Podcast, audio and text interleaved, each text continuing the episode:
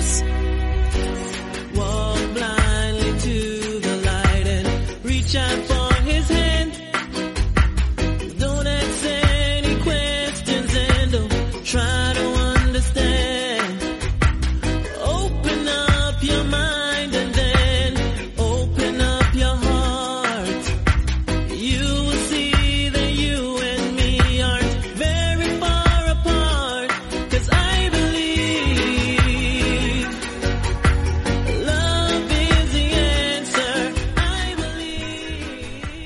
Buenas a todos, bienvenidos a un nuevo programa de MM Adictos.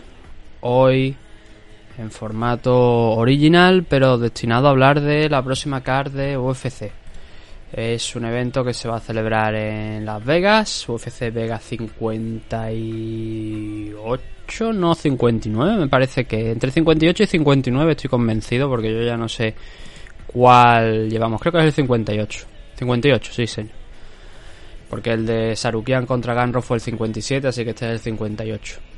Em, en esta car, pues la verdad es que no hay mucho. Las cosas como son. Pero tenemos a Sainur Magomedov, tenemos a Cintia Calvillo contra Nina Nunes, tenemos a Michael Johnson, por ejemplo, también. Rafael Dos Años contra Rafael Fisiev. En el Comain Event hay un Cayo Borrayo frente a Armen Petrosian. No es el combate más interesante del mundo. También está la hermana de la actual campeona de la división Flyway, Antonina Sechenko, está aquí en esta car. Y ha habido algunos combates que han recibido cambios de última hora. Pero hoy no, en esta semana no lo vamos a hacer en dos partes. ¿Por qué?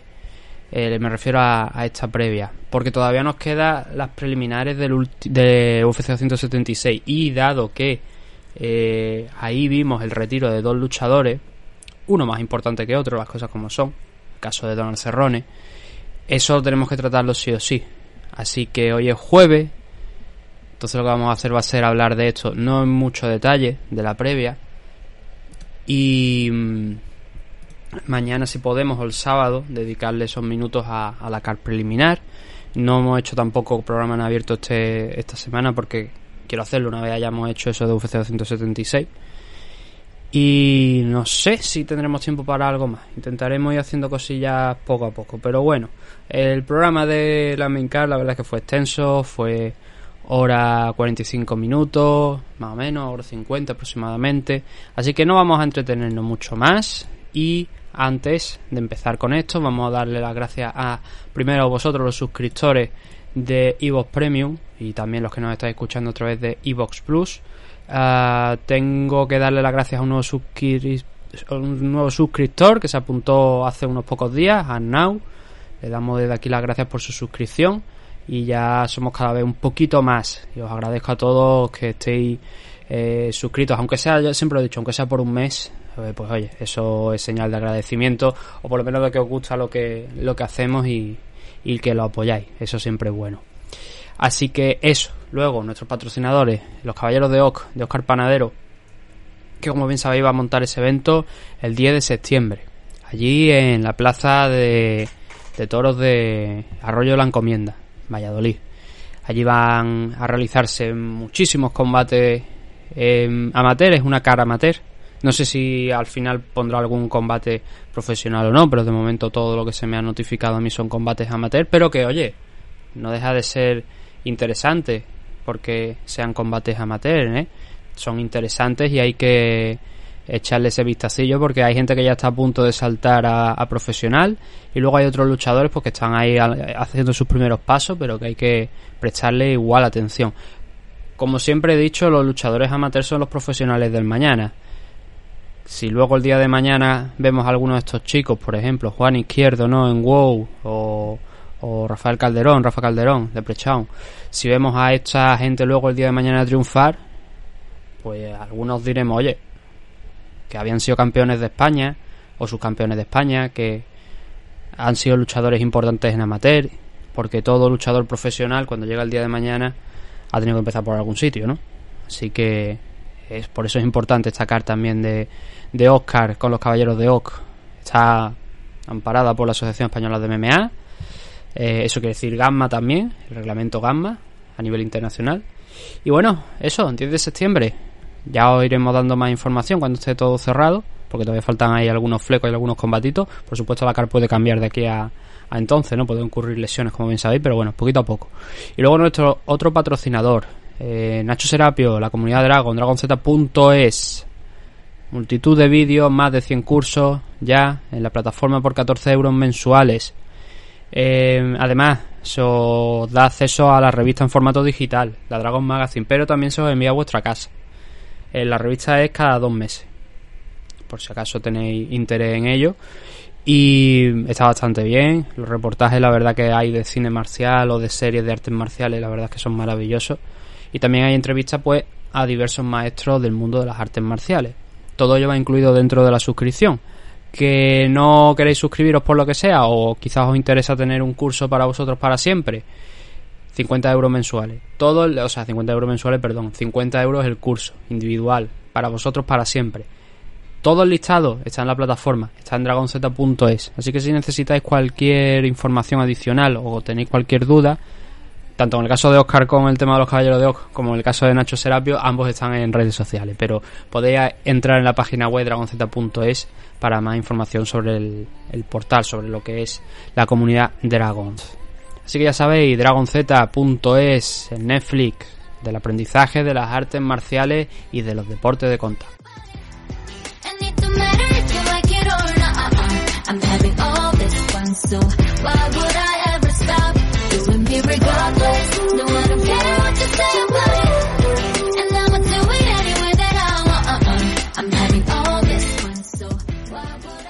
Y ahora ya vamos a empezar con esta previa que, a ver, ha habido cambios, pero estoy mirando y no sé si...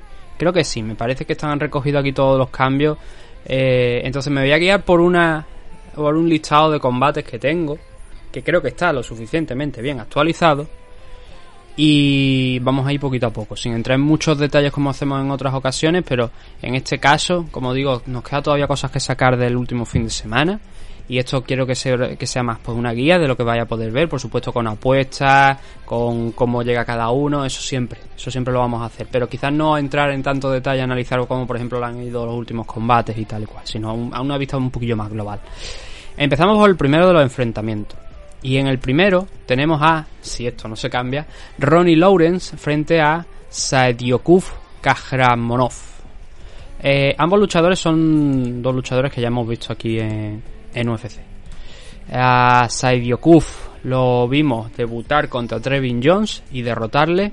Me voy a permitir un segundillo que esto lo ponga aquí para tener bien todo organizado porque si no se me se me pierde las cosas. Este combate en 135 libras, división Bantamweight, ¿vale? Saidiokuf tiene un 9-2 de récord y Ronnie Lawler tiene un 8-1.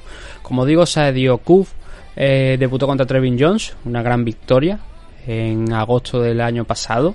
Y ahora va a tener aquí su segundo combate contra eh, Ronnie Lawrence, que tiene un 8-1 de récord, que también lo hemos visto en UFC, pero él lo hemos visto en dos ocasiones. Él ya ha tenido dos combates, Vince Cachero y Mana Martínez, los dos los ha ganado.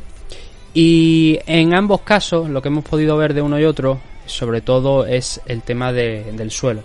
En el caso de Ronnie Lawrence a un nivel espectacular, pero aquel combate contra Mana Martínez fue mucho más que suelo, porque ahí los dos estuvieron cascando con todo.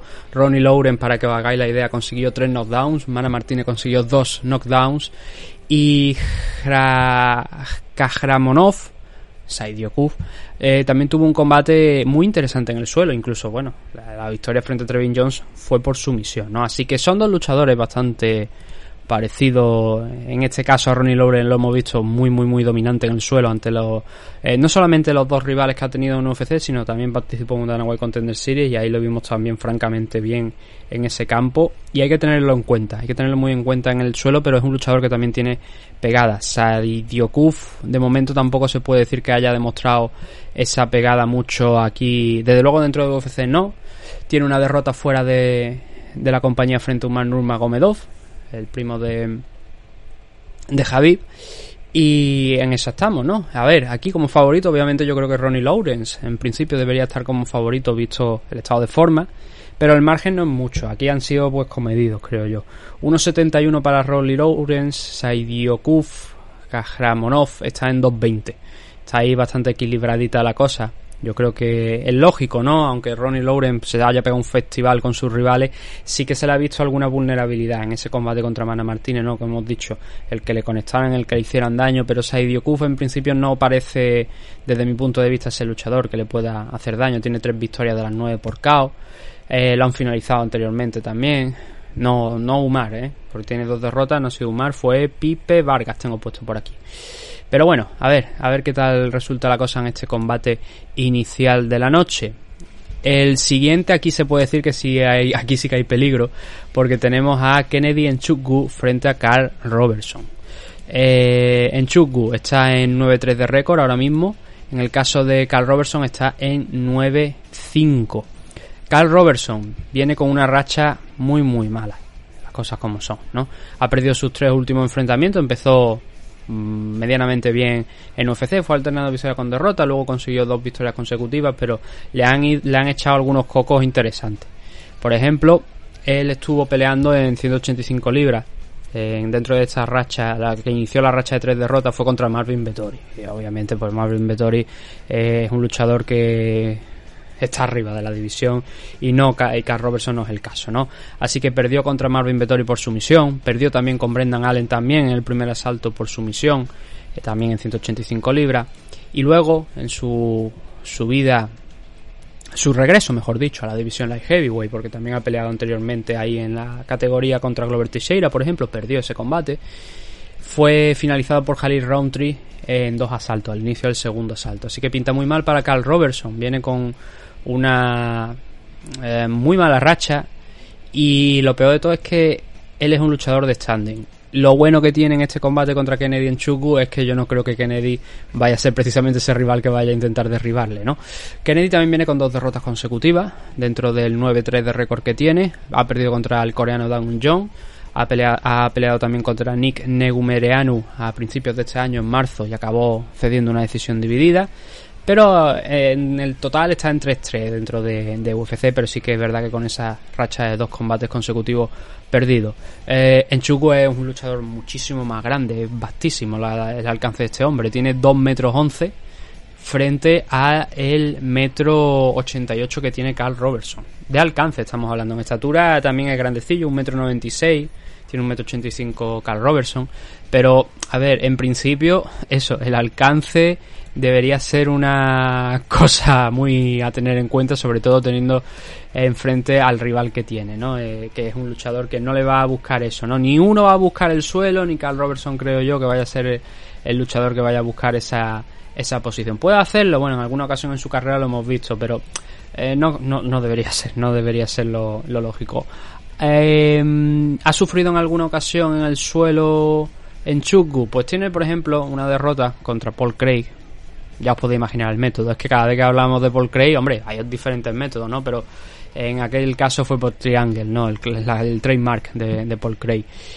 Pero fuera de eso no, porque la mayoría, por no decir la inmensa mayoría de las victorias de Kevin Chuku han llegado por, por striking, ¿no? Así que valorando el estado de forma de uno y otro, esos esa gran cantidad de centímetros que hay de diferencia en el alcance, eh, Kenny Chuku debería ser favorito para ganar esta pelea. Vamos a verlo. 1.77, Carl Robertson 2.10. Pues tampoco no hay mucho margen, ¿eh? O sea, es un buen margen ahí, un poquito más cerrado que el del primer combate de la noche, pero andan ahí ahí.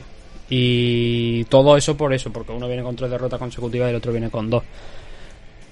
Pero es interesante, la verdad. Kennedy Chuku es un luchador interesante, el nigeriano. Lo que pasa que, claro, los centímetros de, de alcance, si no lo sabes utilizar, si no tienes un buen striking, no te sirve de mucho. En este caso contra Carl Robertson, pues se está enfrentando a un kickboxer, así que espero que por lo menos sí que tenga oportunidad de hacer algo. El siguiente, este creo que es uno de los últimos, me parece. Eh, David Onama frente a Garren Armfield. Este combate no estaba preparado para esta fecha. De hecho, David Onama se iba a enfrentar contra Austin Lingo. Y creo que Garre Anfield, ayer leí un tuit, creo que era él, que decía que estaba eh, horas antes de, de subirse al avión, estaba dándole de comer a, la mm, a la ganadería de los padres y tal, porque se ve, creo que era este luchador. y, y que decía que horas después estaba en un avión rumbo a hacer su debut en UFC, ¿no? Él no ha peleado en, en UFC. Armfield tiene un 8-2 de récord. Esta pelea es, es en 145 libras, división featherweight. Y dentro de ese 8-2 eh, tiene, bueno, ha sido el campeón de FAC. Eh, FAC es la compañía de James Krause, si no tengo mal entendido, ¿vale? Entonces es una empresa de la que ya algún participante luego a eventos de UFC sí que ha, ha ido saliendo, ¿no? Entonces Garren Arfield pues han contado con él para, para esta ocasión. Eh, tiene una derrota contra Ronnie Lawrence, por si acaso sirve de, de referencia, eso fue en 135 en la, en la LFA. No, eh, no, permanec- no permaneció en la LFA, sino que estuvo dando vueltas por difer- diferentes compañías hasta llegar a, a ganar esto, el cinturón, en su primera pelea aquí en, en esta compañía, en FAC. Y ahora pues va a hacer el salto a, a UFC. No hay mucho que os pueda decir la verdad de él. Eh, tiene, claro, el problema de esto son 25 añitos lo que tiene. Eh, tiene 5 finalizaciones por KO, 2 por sumisión dentro de las 8 victorias que tiene, pero poquillo más os puedo decir la verdad, porque no le he visto pelear y, no sé qué es lo que puede hacer. Entonces, eh, David Onama sí que lo hemos visto, 9-1 de récord. Eh, ha peleado dos veces aquí dentro de, de UFC, venía de la misma compañía de la que viene ahora este chico, de la que viene Garren Arfield. Y en la primera fecha con UFC perdió contra Mason Jones, pero en la segunda noqueó a Gabriel Benítez, y eso hay que tenerlo en cuenta. Y a ver, este chico mm, también le pasa como a, su rival, ¿no? Es un luchador que alterna victorias por sumisión y por eh, KO. Seis de la... Bueno, tiene nueve victorias eh, 9-1, pero todas las peleas las ha finalizado antes del límite. Seis de ellas han sido por KO, ¿vale? Eh, entonces, presenta ahí esa amenaza en, en standing, sobre todo por la pegada. Es un combate que es una auténtica incógnita. Y a ver, aquí en las apuestas entiendo, sin tener prácticamente ni idea, no haber visto nunca pelear a, a Armfield, eh, entiendo que el favorito debería ser eh. Por, por pura lógica, vaya. Y en las apuestas ahora mismo está en 1.14 de Bionama, 6 para Garren Armfield. Es lógico, por eso, por lo que os digo, además viene con, con, con dos combates en UFC Onama, ha perdido uno, pero ha ganado el otro recientemente contra Gabriel Benítez, que es un tipo que le gusta pelear en standing, así que l- hay que darle ese mérito, hay que darle esa, esa cancha ¿no? a, a David Onama para pelear aquí frente a Garren Arfield y debería ser capaz de ganarlo, pero incógnita, la verdad. Que sean short notice a 3-4 días de, subirse a la jaula no significa que Garren Arfield no pueda ganar este combate, pero la cosa, evidentemente, desde las apuestas es complicada. Cody Brandage contra Trician Gore. Y este combate creo que también ha sido de los que se ha alterado. Eh, es el siguiente cara, ¿no? Sí. Eh, Cody eh, Brandage, 7-2 de récord. Eh, habiendo peleado tres veces dentro de, UFC. Su último combate fue una victoria por sumisión frente a Dalchat Lungiambula en marzo de este año. Pero anteriormente había perdido contra Nick Masimov, el protegido de los Díaz, y, con, y había ganado a Joseph Crosshot. En ese caso por eh, sumisión, 7-2 de récord. Trician Gore, participante del Ultimate Fighter 28. eh, debería haber llegado a la final, pero se lesionó, no pudo disputar la final contra Brian Battle. Pero luego, hace unos cuantos meses, sí que disputó ese combate de la final contra el que luego fue el, que antes había sido ganador de, esa edición del Ultimate Fighter 28 y perdió, perdió contra Brian Battle en su debut Trician Gore. Se le vio lento, se le vio potente, un luchador físico, fuerte, pero eh, cansado ya conforme iba pasando el tiempo y, y Battle fue creciendo conforme iban pasando los minutos y consiguió alzarse con esa victoria. Tiene muy poquitas peleas profesionales, solamente tiene cuatro. La primera derrota llegó contra Brian Battle. Eh, Cody Brandage sí que, como os estoy diciendo, entra en short notice, no era el rival original para para Gore y quizás ahí a lo mejor puedan estar las opciones para, para Gore de, de alzarse con esta victoria. Pero a mí no me gustó Trician Gore cuando peleó contra Brian Battle.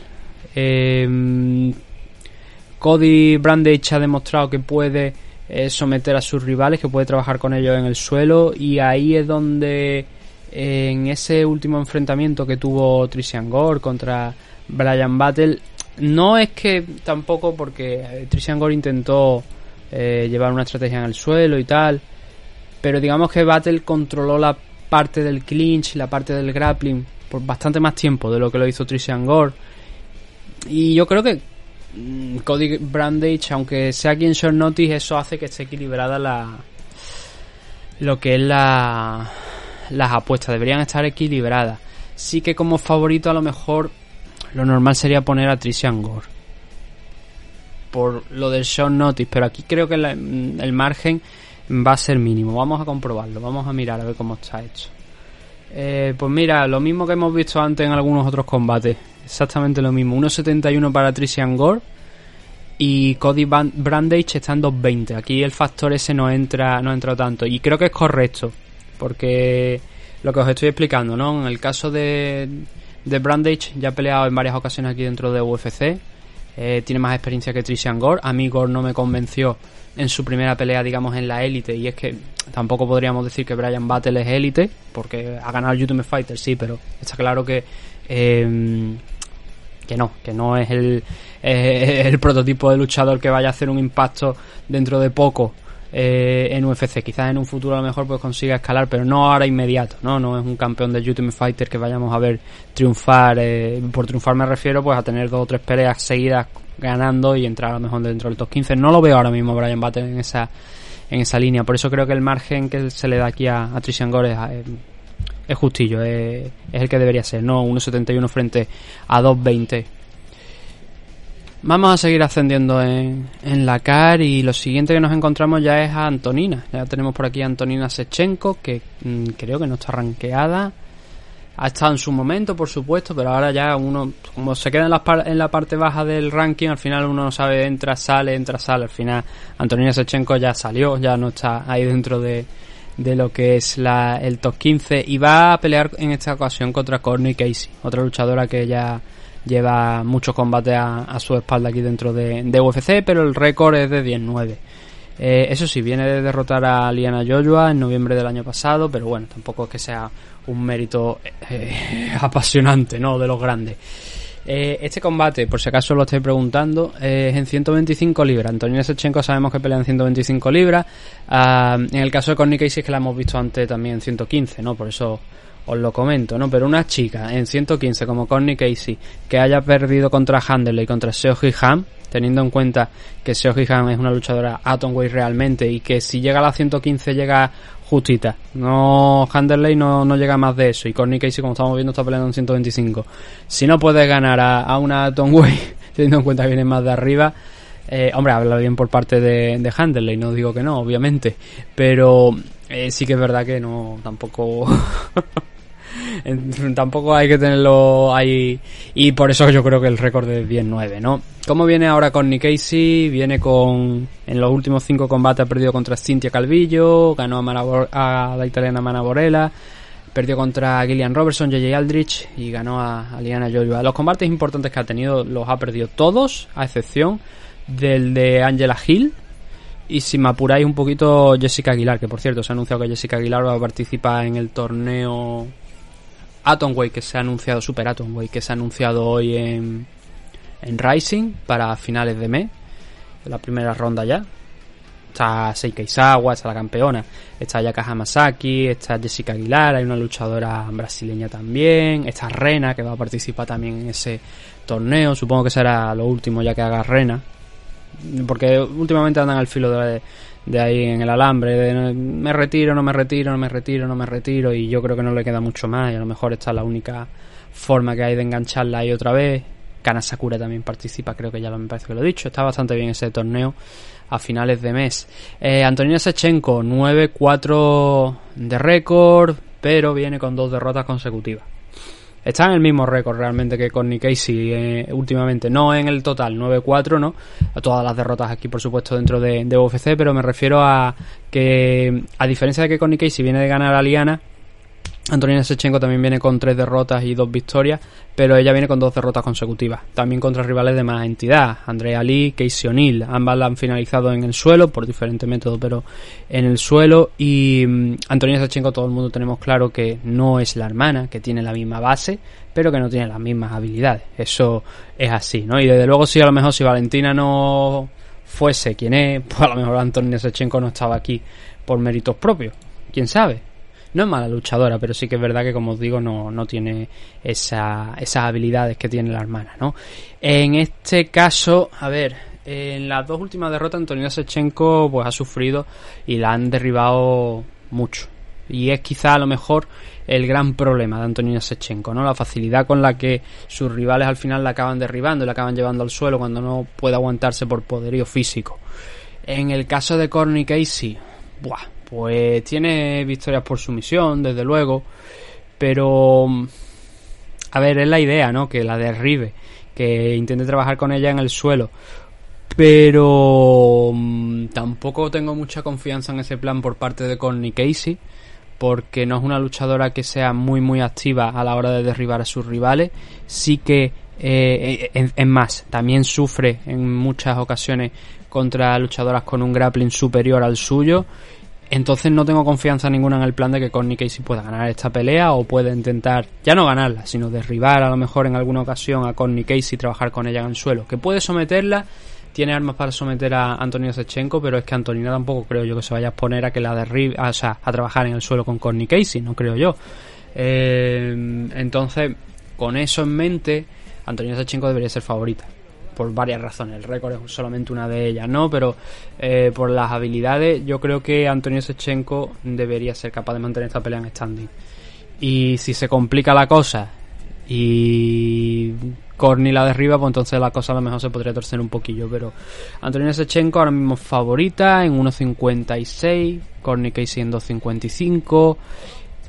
Yo creo que es reflejo de lo que estamos hablando, ¿no? De, la superioridad en el standing, sobre todo, ahí en el striking, ¿no? Para, para Antonina Sechenko, que tampoco es que sea una superioridad muy, muy, muy, muy amplia.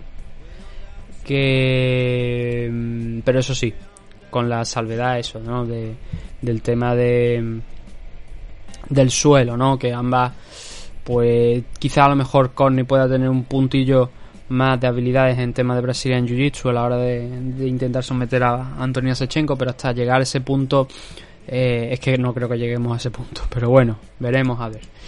¿Qué más nos queda por aquí? Pues nos queda, a ver, aparentemente se dice... No, no, son seis, ¿no? Sí, son seis, son seis combates los que hay en la, en la main Entonces, este es el último que vamos a comentar ahora el del hermano de Fila Sahabi, eh, mítico entrenador, ¿no? De, de George St. Pierre, bueno, en su momento Rory McDonald, ahora ya no, y, otros luchadores más, aunque yo no sé si Rory McDonald de vez en cuando se sigue pasando por el Tristar, creo que no, me parece que cambió ya de equipo. El caso es que hay en Mansa Javi, antes teníamos a alguien que iba a ser finalista, que se había ganado el ser finalista de, del Ultimate Fighter 28 de Trishan Gore, aquí tenemos a la otra parte del otro peso, que en este caso ganó el Ultimate Fighter y estamos hablando de eh, Ricky Turcios. Va a debutar eh, en UFC, digamos, más allá de esa pelea de la final. el primer combate que va a tener fuera de, de, esa final del Ultimate Fighter. Lo va a hacer contra el hermano de Fira Sahabi, como estamos diciendo. Ayman Sahabi. Eh, Ricky Turcios tiene un a ver, aquí en UFC dicen un 12-2 de récord. Eh, supongo que lo típico, le cuentan a lo mejor alguna pelea extra que nosotros no, no contamos aquí. Entonces se quedaría con un 11-2 en principio de récord. Y. Mm, y eso, habiendo ganado el Ultimate Fighter, habiendo derrotado en la final por decisión dividida a Brady Hiestan, que ha sido hasta ahora pues la única pelea que ha tenido aquí dentro de, UFC. En el caso de Ayman Zahavi tiene un 8-2 de récord, aquí ya ha tenido cuatro peleas, ha ganado dos, ha perdido dos. La última fue contra Draco Rodríguez, noqueándolo el año pasado, febrero del 2021, así que lleva bastante tiempo sin subirse a la jaula. Y los otros combates que ha tenido han sido, pues las dos derrotas han sido contra rivales que conocemos. Ricardo Ramos, que fue por, por KO. Ricardo Ramos tiene varias victorias por, por Spinning Elbow. Una de las victorias precisamente, más allá de la última, ¿no? Que le vimos hace poco contra Dani Chávez, pero una de esas victorias por, por Spinning Back Elbow fue aquí contra Yeman Sahabi, lo dejó completamente seco a, a Sahabi. Y la otra derrota fue contra Vince Morales, una derrota que fue bastante superior Morales en fue por decisión, pero fue bastante superior a, a Eman Sahabi, ahí se vio el nivel, ¿no? A de Draco Rodríguez pues le tiene que servir como eh, mm, base, que no me salía la palabra, tiene que utilizarla como base, pero aquí en este caso, a ver, eh, esta es una pelea dura creo yo para Eman Sahabi Eh, Ri- Ricky Turcios, cuando yo lo vi pelear en el Ultimate Fighter, a mí me gustó bastante lo que hizo. Había participado también en el Dana White Contender Series hace tiempo. Pero cuando yo lo vi pelear en, en el Ultimate Fighter, lo hizo, la primera ronda recuerdo que la hizo contra Dan Argueta, que ahora también lo hemos visto debutando hace no demasiado en UFC, contra Damon Jackson, pero sin tener prácticamente oportunidad, a pesar de ser campeón de la LFA, porque no había hecho un training camp para esa pelea, ¿no? El chico. Entonces, eh, el primer fue el mejor enfrentamiento para mí de la primera ronda entre Dan Argueta y Ricky Turcio. Estuvieron dejándoselo absolutamente todo, dándolo todo encima de, la jaula. Mm, Recuerdo que incluso tuvimos que ir al asalto extra para eh, determinar el ganador. Y el problema que le vi yo a, a Ricky Turcio es que igual se podría decir que el suelo no es lo suyo, pero eh, a Eman Sahabi la verdad es que tampoco lo hemos visto trabajar aquí en, en el suelo, en UFC. Sí que para defenderse, pero no para eh, ser el que dictara el ritmo en esa pelea en el suelo. Y entonces es la duda que yo tengo. Takedown ha intentado, por supuesto. Eh, supongo que lo intentará aquí contra Ricky Turcio. Y es que Ricky en el combate contra Brady Hiestan en la final tampoco es que le fuera muy bien en ese campo, ¿vale? Lo que hizo Dan Argueta lo intentó también Brady Hiestan y estuvo a punto casi de ganarle. Fue una decisión dividida en favor de, de Ricky. Em, pero creo que aún así es una pelea dura porque eh, Turcios tiene un, un corazón tremendo y una energía brutal. De hecho, fue con lo que le ganó a Dan Argueta porque él estaba ya prácticamente agotado cuando llegaron a ese salto extra y Ricky Turcio ahí emergió, aguantó un poquito más para acabar derrotando a, Argueta, ¿no? Entonces, eh, es un tío con mucha velocidad, mucho ritmo, con una gran capacidad de trabajo, pero también de sufrimiento y mm, va a depender de, de lo que pueda hacer Eman Sahabi, ¿no? De- del tipo de game plan con el que Sahabi salga aquí. Yo creo que Turcio mm, puede ser levemente favorito para esta pelea, pero va a tener que, por lo menos para mí, tiene que mm, para que yo me lo crea después de la actuación que le vi en la final, tiene que hacerlo bastante mejor. Y creo que eso por lo menos puede servirle a Sahabi de esperanza de ganar este combate, que yo creo que tampoco es que esté muy muy lejos del nivel de Ricky Turcio. Pero claro, viene con, con ese 2-2. eh, tiene que mostrarse fuerte en el campo en el que no lo es Ricky Turcio. Ojo, he dicho que Ricky Turcio no es bueno en el suelo.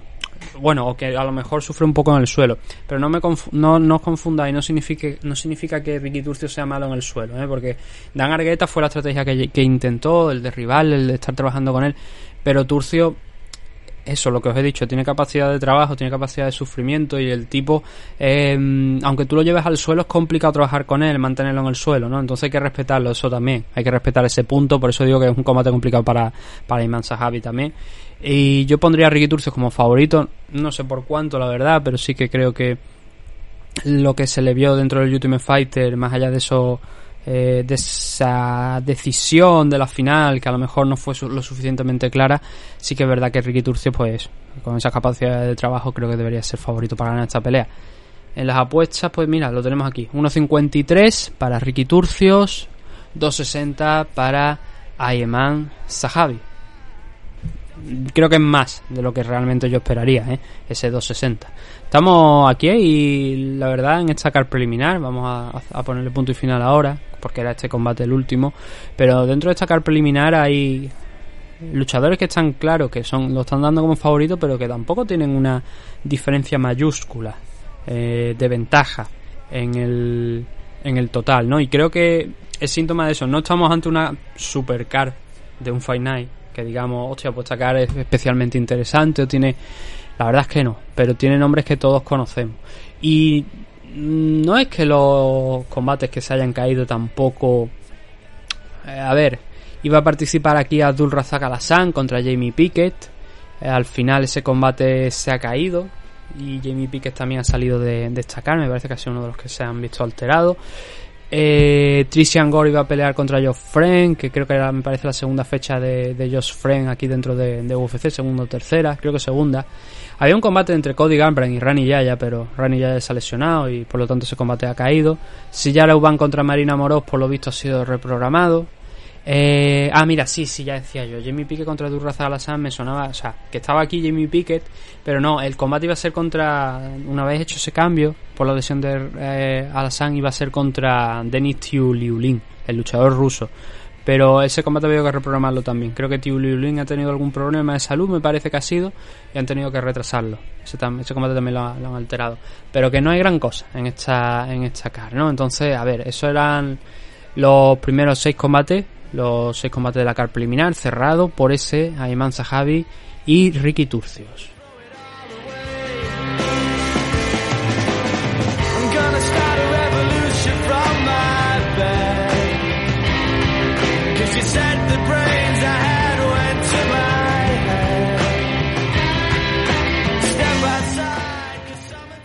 Y ahora vamos a hacerle el repasito a, a la main card. Los combates principales que, hombre, aquí, obviamente, el nivel sube. Aquí hay rivales pues mucho más interesantes, eh, nombres que en un futuro pues pueden eh, ser una amenaza para, para el ranking. Tenemos a otro Nurmagomedov aquí también, que a ver cómo lo hacen, porque claro, Umar ha entrado recientemente en los rankings, pero Sainur Magomedov también está peleando en 135. Entonces, ¿qué vamos a hacer, no? Con, con Said y con Umar. Algo habrá que hacer, porque si no, que se van a encontrar los dos Nurmagomedov dentro de, de los rankings. Algo parecido, ¿no? Cuando estaba Javi y Mahachev, ¿no? En la división Lightweight. Pero bueno, a ver, Michael Johnson contra Jamie Mularkey es el primer combate que tenemos aquí. A Michael Johnson lo hemos visto pelear este año ya. Lo hizo contra Alan Patrick y además cuestión de hace dos meses aproximadamente. Eh, venció a Alan Patrick, lo noqueó, incombustible Michael Johnson, eterno Michael Johnson, ganador. Eh, bueno, no, no ganó el Ultimate Fighter suyo, lo perdió contra Jonathan Brookins, si no recuerdo mal. Y, pero eso fue hace una puta década, por lo menos ya, o, o sí, yo creo que una década a los 10 años me parece que no se lo quita nadie ya. Y mm, ahora tiene un 20-17 de récord. Viene de eso, eh, fresco prácticamente como quien dice, de ganar en el segundo salto a Alan Patrick. Jamie Mularkey, luchador de, de Australia con un 14-5 de récord, que viene de perder contra Jalin Turner en marzo de este año. Y Jalin Turner viene, pues será uno de los combates que hablemos cuando hablemos de la car preliminar de este pasado UFC 276, ¿no? Mm, ambos veteranos, por supuesto muchísimo, infinitamente mucho más Michael Johnson, eso sin ningún tipo de lugar a dudas, porque lleva ahí, ya digo, cerca de más de una década, me parece, o, una década Michael Johnson dentro de, de UFC. Aquí ya nos vamos a parar un poquillo más, aquí sí que vamos a hablar un poquito más. En temas de alcance, pues tiene un metro ochenta y ocho Jamie Mularkey, Michael Johnson está prácticamente en lo mismo, un metro ochenta y seis, ochenta y cinco aproximadamente, es decir, sin ser una diferencia importante. Michael Johnson es zurdo, es algo que va a tener que, tener en cuenta Jamie Mularkey, por supuesto, en el enfrentamiento. Em, en estatura, Mularkey es un pelín más alto, un 83 de estatura, un metro setenta y ocho para Michael Johnson. Pero bueno, ya, bueno, también hay que destacar una cosa, Michael Johnson es más veterano, mucho más veterano. Mularkey es del 94, está en 27, 28 años aproximadamente. En el caso de, bueno, que- quiero decir que no sé si todavía los tiene que cumplir o ya los ha cumplido en este 2022. Y Michael Johnson tiene 36 años ya. Eh, está, hay que siempre hay que respetar a, a Michael Johnson. Lo que pasa que en los últimos 6 años ha cosechado más derrotas que, victorias. También se ha enfrentado contra rivales muy interesantes en varias categorías de peso, ¿no? Featherweight y Lightweight. Y mm, ha perdido contra, por ejemplo, desde 2016, contra Javib, contra Justin Gagey, contra Darren Elkin, ahí ya en ese cambio a, a 145 libras. Eh, ha sido uno de los pocos hombres que ha derrotado a Dustin Poirier, pero ese combate fue en ciento... No, ese combate fue en la Lightweight. Ese, ya no, ese no fue en la, en la Featherweight, ese fue en la Lightweight. De hecho, noqueó a Dustin Poirier, que yo creo que eso fue sorpresa, aunque eh, hace seis años Dustin Poirier no era tan bueno, desde luego, como, como era ahora, ¿no? Ha pulido el diamante y ahora es mucho mejor, ¿no? Pero eso, son un total desde 2016, son siete derrotas contra gente ranqueada y solamente tres victorias. Pero bueno, salió a flote después de una racha de cuatro victorias consecutivas Michael Johnson contra Alan Patrick, noqueando a, a Alan Patrick hace un par de, meses. Y Jamie Mularkey eh, se la dado bastante mejor también porque ha tenido menos peleas, pero perdió en su combate de debut contra Brad, Riddle. perdió también contra Faresian, luchador francés, jovencito. Supongo que lo veremos, no sé si está programado ya, pero seguramente lo acabaremos viendo en Francia, digo yo. Si, si está para pelear, Faresian, lo normal sería que, que participe ahí en ese evento de Francia. Por cierto, hay una noticia por ahí que dice que mm, Joel Álvarez se va a enfrentar a Mustafaev. Yo he preguntado y a mí me han dicho que parece ser que por el momento no habría aceptado ese combate Joel. De todas formas no le aportaría nada. Es un combate para Francia. Así que mm, hasta que haya una confirmación oficial por parte de algún otro medio o algo, eh, no ha sido un medio un medio grande, no ha sido por ejemplo eh, Marcel Dorf de Eurosport Holanda, ¿no? Entonces él suele estar muy al tanto de esas cosas y tampoco se anuncia en Norteamérica. Así que yo pondría esa noticia en cuarentena, por lo que me han dicho a mí, hay que ponerla todavía en cuarentena, que todavía no, no está confirmado y que incluso se había llegado a escuchar que, que esa pelea no se había aceptado. Así que no por parte de, de Mustafa, sino que más bien yo él habría dicho, oye, pues que esto, que esto no me aporta a mí prácticamente nada, ¿no? Entonces, eh, vamos a dejarlo ahí en stand-by.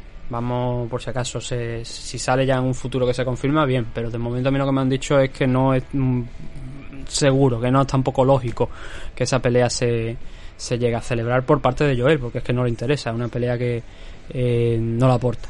Esa es la clave, ¿no? Que no le aporta nada. Entonces, volviendo al tema de Mularki, ¿no? Eh, victoria frente a Hamaworthy de Bonte Smith y perdió en marzo, como hemos dicho, contra Yalin Turner.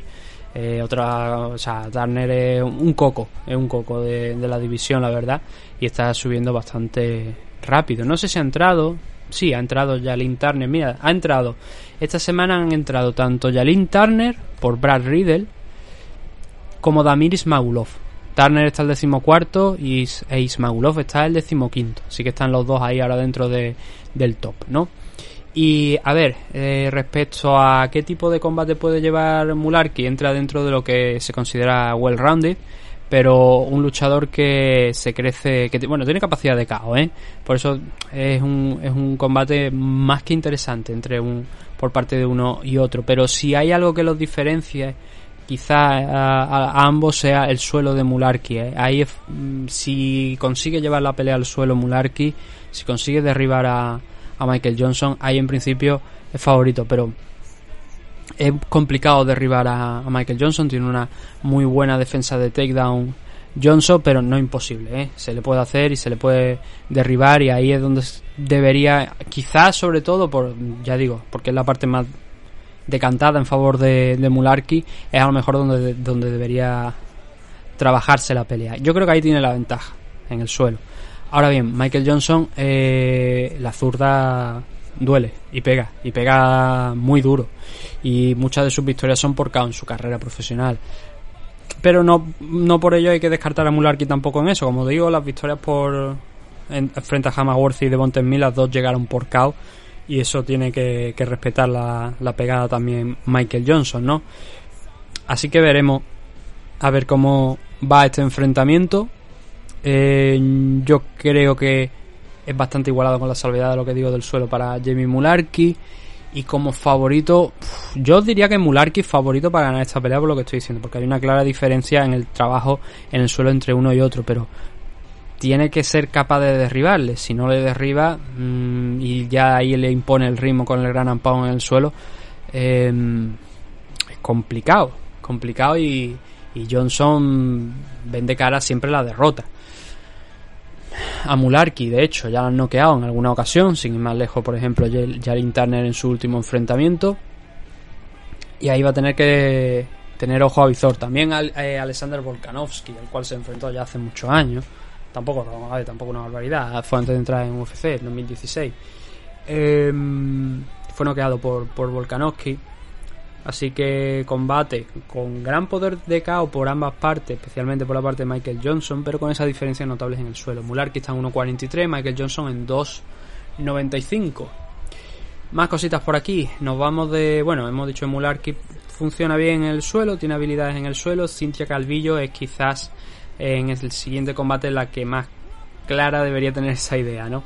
Eh, y es que Cynthia se va a enfrentar, que está rankeada, por cierto, aunque este combate, no, esto es en 125 libras. Cynthia está en la undécima posición. Su rival es Nina Ansarov, si preferís llamarla, o Nina Nune, que va a hacer aquí su subida a 125, estando séptima en la división Strikeway. Supongo que esto también lo querrá, primero, utilizar de trampolín, ¿no? Por si acaso gana a Cynthia y subir posiciones en 125, pero a Cynthia esto también le puede eh, servir para, en un hipotético caso en el que decida bajar nuevamente a 115 libras, le pueda servir, ¿no? Para eso, para esa base, ¿no?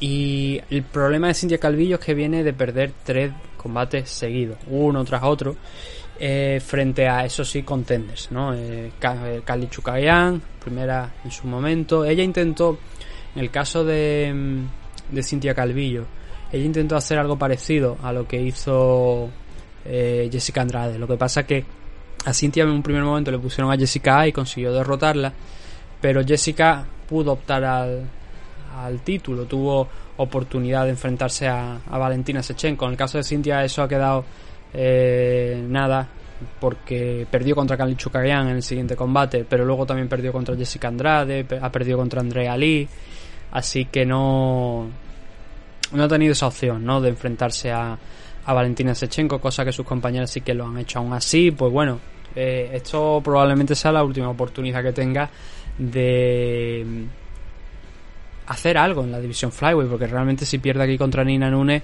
seguramente debería volverse a, la división Strikeway. Y vamos a ver si el castigo no es mayor, no creo, ¿no? Sería su cuarta derrota consecutiva y seguramente le obligarían a bajar a la, a la división Strikeway nuevamente y, y quedarse ahí. Pero recuerdo que en su último combate contra Marina Rodríguez, que es en parte lo que motivó también la, subida, acabó fallando el peso. Pero bueno, algún seguramente en, algún acuerdo se le puede en algún acuerdo se le puede enganchar. Cintia Calvillo es eso, es una luchadora que es wrestler principalmente, o sea, la mayoría de sus habilidades son en, en el suelo, es meterte un ritmo eh, brutal de trabajo y buscarte el suelo, el trabajar eh, contra la lona, ¿no? Buscar los takedowns y, y, a partir de ahí funcionar. Claro, ¿qué pasa? Rivales como, por ejemplo, Kalni Chukayan eh, pegadora, eh, grande, mucho más grande sobre todo que, que Cintia Calvillo, le costó. Y la derribó una vez, me parece, un par de veces, pero no consiguió realmente sacar nada de ahí. Y al final Cali Chukayan se, se acabó imponiendo. Y luego en los dos últimos enfrentamientos, tanto Jessica Andrade como Andrea Lee fue una parada médica eh, o fue la esquina. Fue la esquina me parece la que lo paró porque no podía seguir en condiciones. Tenía alguna no sé si era algún corte en el ojo algo algún problema tenía Cintia Calvillo no recuerdo exactamente qué es lo que fue en ese combate contra Andrea Lee pero no la dejaron salir para el tercero porque no estaba en condiciones de, pelear y no estaba ganando el combate la verdad tampoco eh, tras los dos primeros asaltos. Así que dijeron nos quedamos aquí y no, salimos para porque para que no den otra paliza en el tercero porque hoy, no estás teniendo el día pues mejor nos quedamos aquí no así que fue el método con el que le ganó Andrea Lee fue también una finalización por TKO pero por método diferente no al que hizo por ejemplo Jessica Andrade que la noqueó en el primer round. Eh, Nina Nunes 10-7 de, de récord no es que se le hayan acabado las opciones en la división Strikeway, pero sí que es verdad que está difícil el entrar dentro de, del top 5 ahora mismo para ella, porque ha perdido contra Tatiana Suárez, y eso ya os podéis imaginar cuándo fue. Hace. O sea, esto cuando. Cuando todavía estaba Jesucristo andando por la tierra, ¿sabes? Más que nada, esto es una coña porque Tatiana Suárez no ha peleado desde 2019, desde este combate contra Nina Nunes, por lesiones literalmente. O sea, es el gran problema de Tatiana Suárez, las lesiones, ¿no? Eh, creo que está dentro de su, la última fase de recuperación, pero es una pena porque ha perdido tres años prácticamente de, de carrera Tatiana Suárez. Pero bueno, ganó a Nina Nunes y luego Mackenzie Dare eh, sometió hace un año a, a Nina, ¿no? Así que ha perdido dos combates consecutivos, pero también hay que reconocerle que estaba poniéndose en una buena racha antes de esas dos derrotas, con cuatro victorias frente a Angela Hill, Randa Marcos, Claudia Gadela. Y eso le llevaba a esa séptima, más por encima de la séptima posición, pero con estas dos derrotas ha, ha perdido un poquillo y ha, y caído en los rankings, ¿no? Mackenzie por ejemplo, ahora está en cuarta posición. Eh, ¿Qué podemos decir de, Nina Nune? Pues, a ver, hemos dicho, ¿no? 17 de récord. Eh, quizás, por mm, decir algo así, que pueda marcar la diferencia entre ambas, creo que precisamente el suelo aquí va a ser clave nuevamente para Cintia Calvillo, el wrestling. Eh, en la derrota contra Tatiana Suárez sufrió en el wrestling Nina Nune. En el caso de Mackenzie Dern también, pero por eh, razones diferentes, ¿no? En el suelo por, por sumisión. Justin Kish también fue una luchadora que la estuvo derribando. Funciona mejor, desde luego, contra Striker que contra wrestlers, eh, Nina Nunes, ¿no? Y mm, lo demostró, por ejemplo, en la victoria contra Claudia Gadela, donde Claudia también sabemos que tiene un Brazilian Jiu-Jitsu bueno, pero ahí no lo pudo sacar lo suficiente para, contra, contra Nina. Así que la, la cuestión es eso, es si Nina mantiene esta pelea en standing o si Cintia Calvillo busca los takedowns y busca la misma estrategia que normalmente nos tiene acostumbrado, a derribar, a, tratar de trabajar en el suelo para por lo menos dormir la pelea, ¿no? Y ganar el control. Eh, es un combate que a pesar de ese récord que tiene Nina Nune de 10-7, eh, que parece que es un, es un récord, pues hombre, hemos visto a Corny Casey con un 10-9, ¿no? No es el mejor de los récords desde luego, y Cintia Calvillo tiene 9-4-1. Pero creo que la pelea está más igualada a lo mejor de lo que pensaríamos en un principio. Eh, eso sí, yo decantándome en este caso como favorita por Cintia Calvillo, que está en 1.67 y Nina Nunes está en 2.30. Como veis tampoco hay una diferencia muy muy grande. Está más o menos dentro de los márgenes de lo que hemos visto en muchos de los combates destacar. Y creo que es por eso, ¿no? Porque a pesar de que veamos eso, que Nina viene con un 17, con dos derrotas consecutivas y tal y cual, no hay tanta diferencia entre ambas, pero la diferencia radica en eso, ¿no? En si eh, Cintia Calvillo es capaz de derribar a Nina Nune, que yo creo que sí. Yo creo que las habilidades de wrestling para de Cintia deberían ser suficientes para derribar a, Nina Nunes y en el caso de Nunes si es capaz de mantenerla en standing. Y yo me decanto en este caso, como digo, por el wrestling, no por el suelo. Ahí, ahí están las apuestas también. Ese 1.67 en favor de Cintia Calvillo. El siguiente, la única pelea de la división heavyweight que tenemos aquí en este evento es la de Jared Bandera contra Chase Sherman. A ver, esta es la última oportunidad realmente para, para ambos. Eh, Bandera solamente ha ganado un combate en UFC, que fue contra Justin Tafa, ha perdido los otros, que claro, si os doy la lista diréis, coño, lógico, ¿no? Realmente. Sergei Estiva, Alexander Romanov, Andrei Arlovsky, Alexei Oleini, Oleini eh, y, y, bueno, realmente las dos, la de Arlovsky y la de Oleini, que han sido este año, en 2022. Eh, contra Arlovsky fue una decisión dividida porque creo que me parece que aquel combate lo aceptó en short notice y aún así lo hizo medianamente bien eh, eh, Bandera. Y la la de Oleinik eh, a ver esos luchadores que cogen pelea con bien sea porque las cogen en short notice a lo mejor porque no les queda más remedio pero esta clase de luchadores que cogen pelea dos meses después de haber perdido contra alguien como por ejemplo Oleinik es que es como mmm, estás quemando tu contrato a lo grande y de hecho él ya ha peleado cinco veces aquí dentro de UFC no sé si le quedarán más peleas en el contrato o no después de esta contra Chase Sherman. Lo que pasa es que es un duelo a cara de perro, ¿no? Porque Sherman tampoco es que esté mejor que él. Está con un 15-10 de récord, ha perdido 4 de los 5 combates que ha disputado en UFC después de, de, su regreso. Debutó con una victoria frente a Ike Villanueva, redebutó mejor dicho, en UFC con una victoria frente a Ike Villanueva, pero a partir de ahí ha perdido contra Arlovsky, ha perdido contra Porter, ha perdido contra Collier y creo que en el mismo mmm, evento o uno, unas semanas después de disputar bandera su último enfrentamiento perdió contra Romanov también Chase Sherman, ¿no? Por su misión, una de las grandes actuaciones que hemos visto de Romanov con un físico mucho más distinto de, por ejemplo, en el que le vimos a Romanov contra Juan Espino y, y derrotando a Sherman donde Sherman no es fuerte, que es precisamente en el suelo. Es ahí donde eh, sufre Sherman y Jared Bandera la verdad es que tampoco me parece que sea precisamente esa clase de luchador que nos vaya a sorprender ahora buscando múltiples takedown para derribar a, a Sherman, pero creo que si hay alguien que a lo mejor pueda hacerlo de uno de los dos, creo que precisamente es. Eh, es Jared Bandera, ¿no? Un tipo que por lo general pesa bastante, que tiene que estar cerquilla Incluso, mira, contra Oleney dio encima un- una, una libra por encima de- del límite de las 265, cosa que es perfectamente le- legal porque no era un combate por el título. Y, mm, y quizás él es el que tenga esa diferencia, ¿no? De si lo intenta derribar, pero lo hemos visto en alguna ocasión a Bandera aquí intentar derribar, pero no. Realmente lo que eh, aquí lo que yo espero son eso, dos boxeadores con la salvedad de lo que digo, ¿no? De por hacer algo diferente. Si Bandera es capaz de, de derribar a, Chase Sherman, la pelea se le pondría un pelín más de cara. Pero como digo, tienen los dos la necesidad de ganar porque si no, esto pinta muy feo. Bandera tiene ahora un 12-8 de récord, no he comentado el récord. Eh, Chase Sherman tiene un 15-10. Y los dos, pues, en el caso de Sherman especialmente mal, porque viene con las cuatro derrotas consecutivas. En el caso de Bandera, 3. Y este combate está en la main card, que es lo curioso, es lo que a mí me llama la atención, ¿no? Es el tercer combate de la main card. Como favorito, eh, Sherman ha estado incluso mal con gente que no le ha propuesto ese trabajo en el suelo, ¿vale? El caso de, por ejemplo, Parker Porter, ¿no? Eh, Porter, que a priori le planteó una estrategia en standing, le acabó ganando.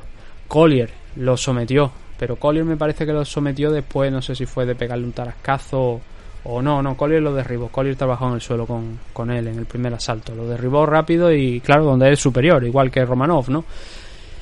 Pero Arlovsky también contó como derrotas y tal. Y es striker, pero si luego no hace las cosas en el striking, eh, no puede ganar los combates. Y Jared Bandera es un tío muy pesado. Sherman no es tan pesado como, como Jared Bandera. Yo creo que Bandera tiene opciones de ganar esta pelea, pero es incógnita, es un coin flip, o sea, una moneda al aire y que se haga lo que Dios quiera, porque tampoco es que hayan demostrado uno y otro hacer grandes cosas. Bandera 1.51, Chase Sherman 2.65. Vamos a ver el sábado, a ver. Lo que está claro que el que pierda de aquí seguramente te verá su estancia en UFC ya no comprometida, sino de, de patitas en la calle directamente, nada más salir del evento.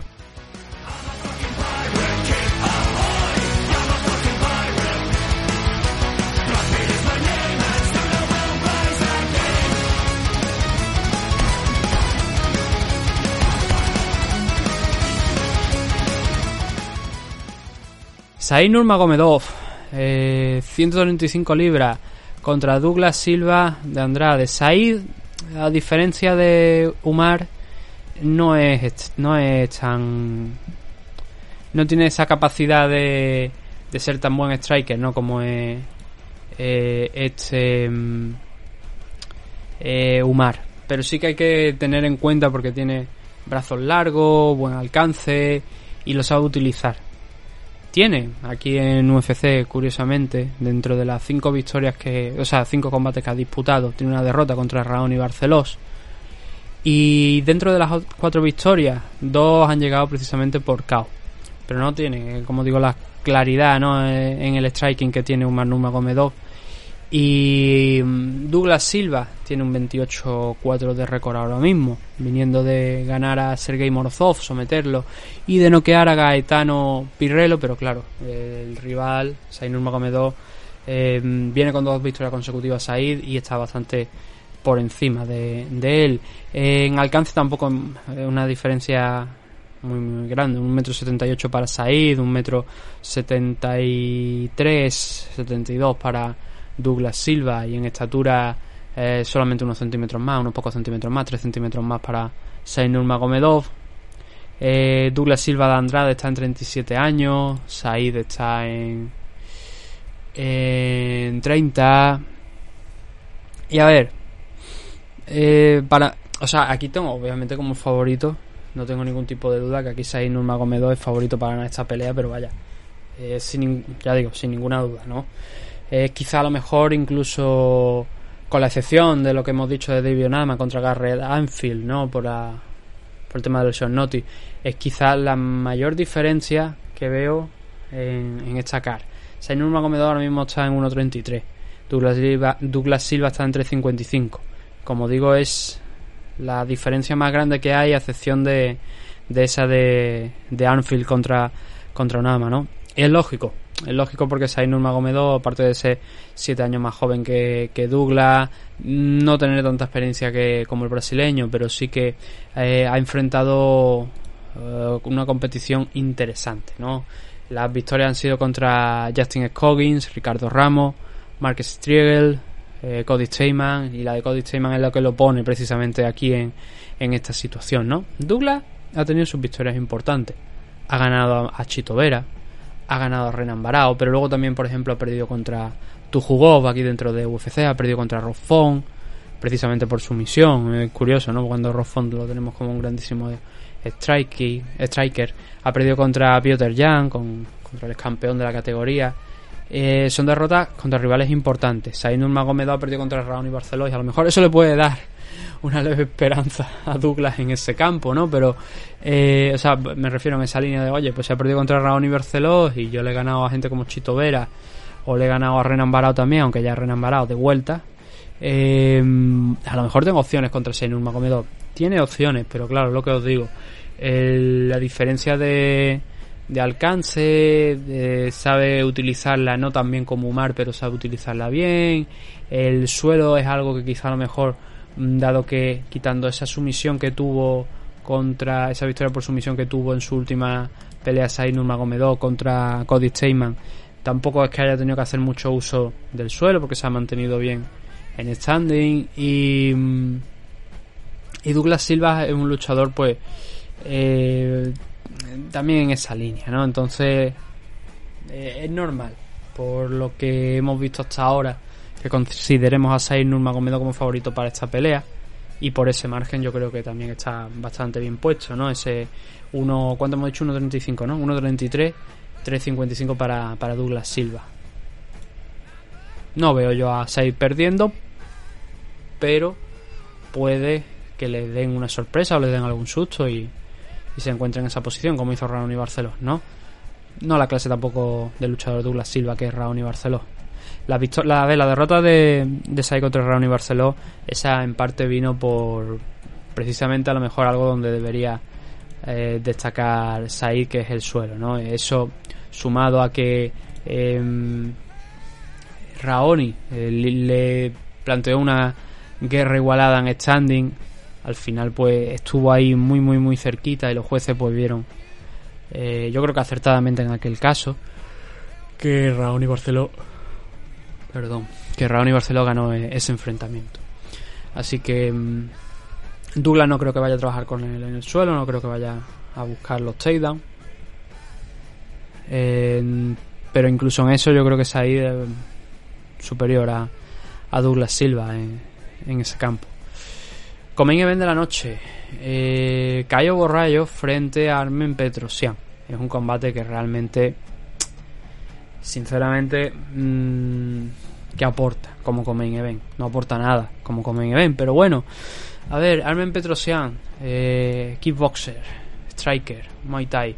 Como si preferís más Muay Thai que, kickboxer. Y que ha disputado ya eh, dos combates aquí dentro... No, uno, uno, perdón. Un combate contra precisamente un luchador que viene de noquear, de asesinar a Julian Márquez. Gregory Rodríguez, un tío que pega muy duro y que es un auténtico animal, pero que encontró en Armen Petrosian precisamente la horma de, de su zapato, ¿no? Teniendo en cuenta que ambos pues son strikers, ¿no? Eh, Petrosian ahí le sacó bastante los colores a, a Gregory Rodríguez. Tampoco una barbaridad, porque llegaron a decisión y tal, pero sí que forzó que tuviera que buscar algo diferente Gregory a lo que normalmente eh, él está acostumbrado. Y el suelo precisamente no le sirvió, lo no, consiguió sacar lo suficiente del suelo, ¿no? Mientras Carmen Petrosian pues sacó una... Eh, sirvió una buena defensa de takedown para mantenerse en standing y ser superior a, a su rival. Petrosian es un tío que pelea mucho, o sea, pelea mucho, que patea, patea mucho, perdón y que se mueve bien ahí en, en standing. El caso es que Cayo Borrayo probablemente vaya a buscar el suelo porque aunque tiene varias victorias por finalización, por KO en standing, no aquí en UFC donde solamente tiene una y no fue ni siquiera en su combate de, de debut en la compañía, sino en el Contender Series. Solamente tiene una pelea aquí en UFC, 11-1, con uno contes. Eh, la victoria fue frente a Gatsi Omar, Omar Gaziev. Y recuerdo que aquello fue un combate que cayó Borrayo, pues. Eh, no hizo tampoco demasiado, pero el control contra la pared y en el suelo le sirvió para sumar la victoria sin demasiado esfuerzo. Y esa es la diferencia en este caso entre uno y otro, ¿no? Donde Cayo sí que puede derribar a Armen Petrosian, pero ya vimos que Gregory Rodríguez también intentó esa estrategia, pero intentó esa estrategia porque vio que en standing no podía, ¿no?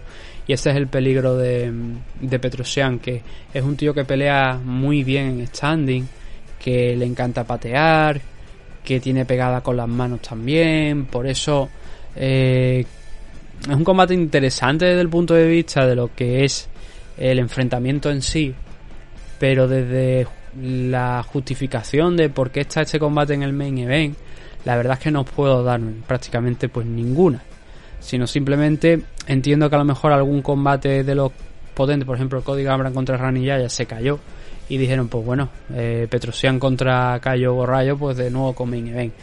Dos luchadores que sí que hay que seguir de cerca, hay que poner ahí la lupa sobre ellos porque son eh, futuros de la división, aunque ya los dos están por encima o cerca de los 30. En el caso de Petrosian ya está por encima de los 30, ¿no? Pero eh, Cayo Borrayo los tiene que cumplir el año que viene, ¿no?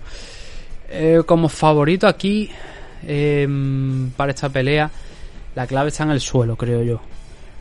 Gregory Rodríguez no consiguió, consiguió derribar a, a pero no consiguió mantenerle ahí. Cayo, yo creo que es. Mmm, sí que debería ser capaz de, mantenerle en el suelo, o por lo menos pegarle en el clinch y a, e incomodar a, a Petrosian, siempre que no acabe caos antes de ese tiempo, ¿no? Pero como luchador completo, que al final es lo que tenemos que tener en cuenta a la hora de eh, dar un veredicto de quién pensamos que puede ganar esta pelea, creo que Cayo eh, andan bastante más sueltos que Armen Petrosian. Por eso para mí, en este caso, como favorito debería deberíamos tener al brasileño. Y en las apuestas está en 1.44 y Armen Petrosian en 2.90.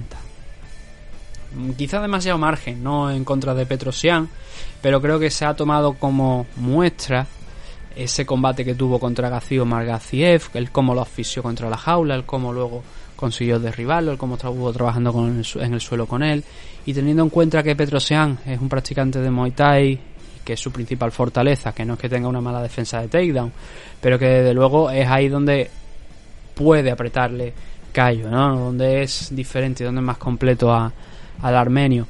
Por eso yo creo que ahí es donde vamos a tener esa diferencia, ¿no? Los combates empiezan de pie, pero luego pues influyen otras otras armas también. Por eso creo que Cayo es favorito para ganar esta pelea. Y nos vamos al main event. Bueno, antes no hemos dicho nada sobre el tema de ranking ni nada, porque quitando Cintia Calvillo y, y Nina Nunes, el resto de luchadores realmente no están rankeados. Jared Bandera no está rankeado, Sherman tampoco, Douglas Silva no, Sainur Magomedo veremos si después de esa pelea contra Douglas si gana entra dentro del top 15, pero por el momento no lo está. Y Cayo y Armin Petrosian pues tampoco están dentro de, del top 15. Pero ahora sí, ahora sí tenemos a Rafael Dos Años en 155, aunque está, sí, está, porque uno ya no sabe si Dos Años está en 170, si está en 155, porque como ha ido alternando las dos categorías de peso y ha ido peleando las dos, pues uno dice, a ver, eh, realmente está aquí o no está o dónde está, pero el caso es que eso, eh, su última pelea fue contra, contra Moicano, que iba a ser contra Fiziev, por cierto, pero Fiziev tuvo que salir, me parece que fue tema de COVID o, o, algo así, y la pelea no se pudo celebrar. Así que entró Moicano con muy poquito tiempo de preparación. Creo que Topuria me parece que también se ofreció para esta. Pero bueno, una cosa es que todo te ofrezca y otra cosa es que luego te cojan para la pelea. Eso es, es como cuando echar currículum en una empresa, ¿no? Yo me he ofrecido, digo, sí, pero es que ni siquiera lo han leído. Entonces, claro.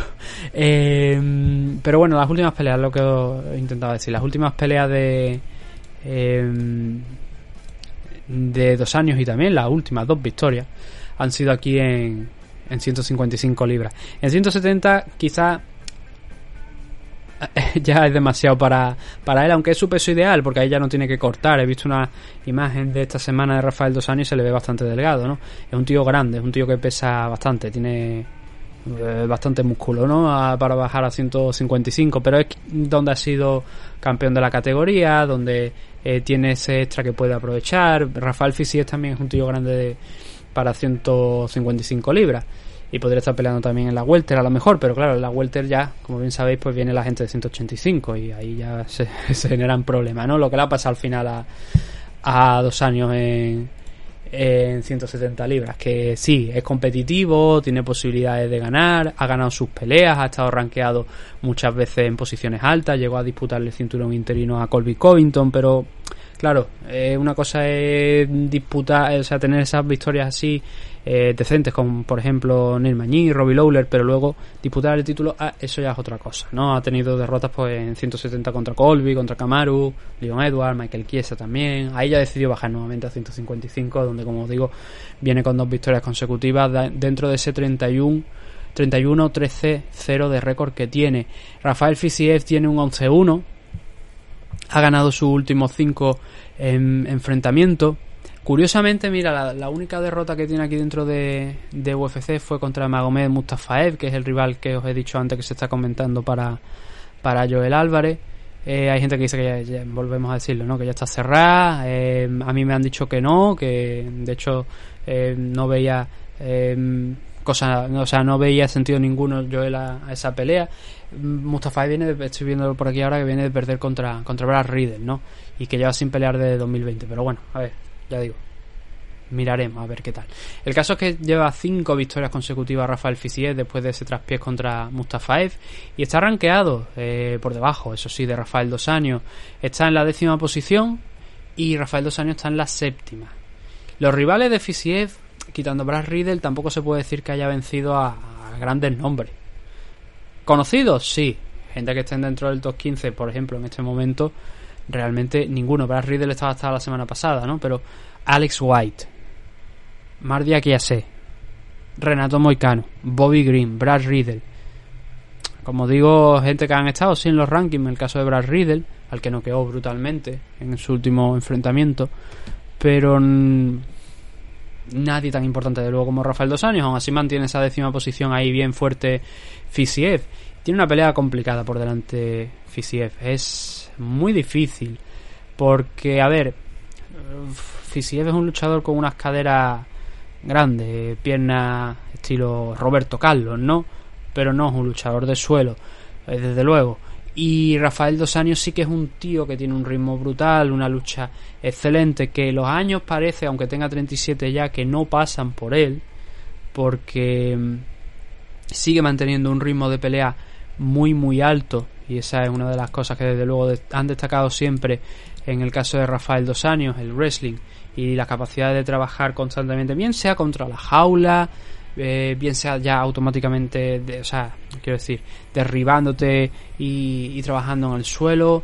En este caso, eh, creo que lo puede volver a replicar. Puede volver a replicar esa estrategia Rafael Dos Años, la misma que ha utilizado por otra parte contra Paul Felder y contra Renato Moicano. Creo que lo puede hacer con Fisiev. Y. mm, A ver. Lo que pasa es, lo que estoy diciendo. Fisiev tiene una buena defensa de takedown. Lo que también es cierto es que no se ha enfrentado hasta ahora a ningún luchador como Rafael Dos Años. Bobby Green no es un grappler. Brad Riddle te puede intentar derribar. De hecho, Brad Riddle consiguió derribar a Fisiev, pero no es Rafael Dos Años. Tampoco Renato Moicano ni Mardia Chiasé, ¿no? Así que. eh, no ha tenido que exhibir esa defensa de takedown contra alguien tan potente como dos años en ese juego. Aparte que dos años, aunque no te consiga derribar, el tío se contenta con tenerte contra la jaula. Eso es una de las claves también de este enfrentamiento, ¿no? El, el que Fisiev tampoco puede contentarse con esta contra la pared. Él tiene que expulsar a, dos años y, trabajar. Eh, Fisiev es un tío pausado, un tío tranquilo. Tiene ese movimiento característico que hemos visto ya en múltiples ocasiones de aloneo de Matrix, no echarse hacia atrás. Que ahora encima se ha metido con una discusión con Conor McGregor porque decía, ah, no, pero tú puedes pegar ahí una, una X-kick, es decir, una, patada, la patada como si fuera un hacha de arriba abajo y lo puedes coger y tal. Eh, ha dicho eso es absurdo, vente a entrenar y verás si eso se puede hacer, no sé cuánto. Toda que se han metido ahí un debate del Conor, pero al final obviamente Fisiev es el que tiene razón, con McGregor eh, que, o sea, está años luz de, de Fisiev en temas de, de pateo, de que las patas que puede lanzar una y otro, porque Fisiev vive, ha vivido durante mucho tiempo de, del tema del Muay Thai, así que es un poco absurdo, ¿no? Si, si eres Conor McGregor meterte en ello, pero bueno, en ese, en esa guerra con, con Fisiev. Esa es la clave también, una de las claves de Fisiev, no las patadas. Eh, dos años, ¿le gusta patear o tiene pateo? No, la verdad es que no, eh, no es un luchador como Fisiev en ese campo, es un luchador más boxeador, ¿no? De meterte las manos arriba, atacarte también al cuerpo, eh, meterte ahí ese ritmo para intentar sacarte el aire, es algo que, suele hacer, ¿no? Mezclar los golpes en standing a, o sea, digo, en- a la cabeza con los golpes al cuerpo, es algo que tendrá que mirar Fisiev desde luego para que no le cojan por sorpresa, porque Fisiev ya ha sido noqueado en alguna ocasión. Aquí, bueno, en UFC fue con esa derrota contra Mustafa fue una patada giratoria al, cuerpo, creo que fue, me parece. Eso no es algo que Rafael dos años te vaya a sacar, pero que sí que tiene esa mezcla, ¿no? De wrestling con em, eh, striking, que puede ser la kriptonita en parte para, para Fisiev. Hay que recordar que esto es un combate a cinco asaltos y normalmente dos años llegan muy bien al final de esos cinco asaltos. Lo ha hecho ya en muchas ocasiones. Un luchador que se ha visto ya en muchos main events por la carrera que ha tenido y que mm, sabe pelear en ese ritmo. En el caso de Fisiev eh, es la primera vez, la primera ocasión que lo vamos a ver en un combate a cinco asaltos y cuarto, quinto, la verdad es que es una incógnita cómo puede funcionar. ¿Puede Fisiev noquear a Rafael dos años? Que sería a lo mejor una de las últimas preguntas que nos quedan. Pues a Rafael dos años solo lo han noqueado en 10 ocasiones en tres veces. Y no ha sido tampoco recientemente. Ha sido ya hace tiempecillo. Hace unos cuantos años que no, no besa la lona, ¿no? Eh, él es campeón de la división Lightweight. Pero puede llegar a ocurrir. Puede ser que Fisiev pues, consiga noquearle. A ver, a mí como favorito para este eh, combate, yo sé que la gente tiene a Fisiev y yo sé que las apuestas seguramente tendrán a Fisiev.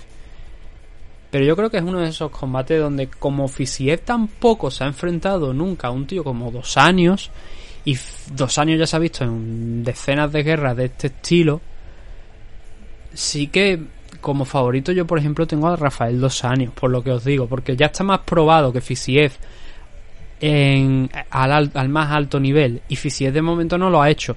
¿Tiene que empezar por algún lado? Sí.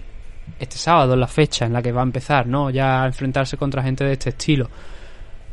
Y a Fisiev se le ha visto francamente bien. Pero no sé yo cómo va a responder en ese cuarto, quinto asalto, si se llega. Creo que cabe la posibilidad de que se llegue a esos asaltos.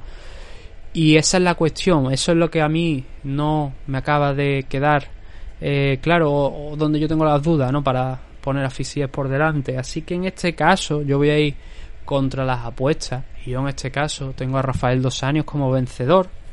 Siempre que pueda hacer eso, ¿no? Si es capaz de... Que yo creo que sí, vaya, ¿no? Y tampoco, si lo ha hecho con otros luchadores, yo creo que puede replicarlo contra Fisiev porque tampoco es que Fisiev sea una cosa súper especial, ¿no? Por mucho que tenga una buena defensa de takedown. Pero es que no tiene ni que derribarle, simplemente tiene que hacer lo que os he dicho, el ponerle contra la pared, el cansarle, el trabajarle. Si dos años es capaz también de trabajar, como digo, el cuerpo, que ya lo ha hecho en múltiples ocasiones contra otros rivales, pues también le puede sacar ese aire, igualar mucho las cosas. Y luego ya si el cuarto y el quinto pues funcionan bien para dos años, pues ganar ahí ya por, por decisión aprovechando eso. Los primeros asaltos son fundamentales, sobre todo para Fisiev. El mantener ahí un ritmo fuerte que le puede intentar sacar a dos años eh, algo de rendimiento de cara a esos, a esos asaltos finales. Pero yo voy con eso, yo voy con dos años. Las apuestas dicen que Fisiev es favorito en 1.48 y dos años en 2.80. Ya digo, veremos, ¿no? Yo a veces hago apuestas arriesgadas eh, a veces salen, otras no. Pero luego, o sea, no apostéis, no apostéis en función de lo que yo diga, de verdad, porque hay gente que dice, ah, este, sí, pero, eh, a ver, una vez leí por ahí que las MMA eran un deporte de 50-50 las apuestas. difiero, no creo que sea de- verdaderamente, o sea, que esa afirmación sea verdad. Pero sí que es verdad que hay combates que a lo mejor son más igualados. Y yo creo que en este caso el 1.48 y a Rafael Dos Años dispararlo un 2.80, yo creo que es demasiado. Veremos, sobre todo teniendo en cuenta que Dos Años ha ganado las dos últimas peleas. Fisiev, vale, ha ganado las últimas cinco.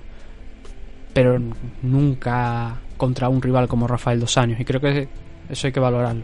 Así que nada, lo vamos a dejar ya aquí por hoy, una, hori- una horita 20 minutos más o menos de programa, igual más o menos que la semana pasada. Y lo vamos a dejar eh, dando las gracias por habernos escuchado, esperando que disfrutéis pues de este próximo evento dentro de unos días en UFC Vega 58 en el Apex, nueva fecha de UFC y nosotros volveremos pues seguramente mañana cuando haya conseguido ver lo que es la car preliminar de de UFC 276 haremos el resumen del, del evento y o sea de lo que, que nos queda del evento aunque sea rapidillo. Y ya está. Con eso lo vamos a dejar por hoy. Nada un saludo a todos gracias por habernos escuchado y nos vemos dentro de poco con más MM Adictos. Hasta pronto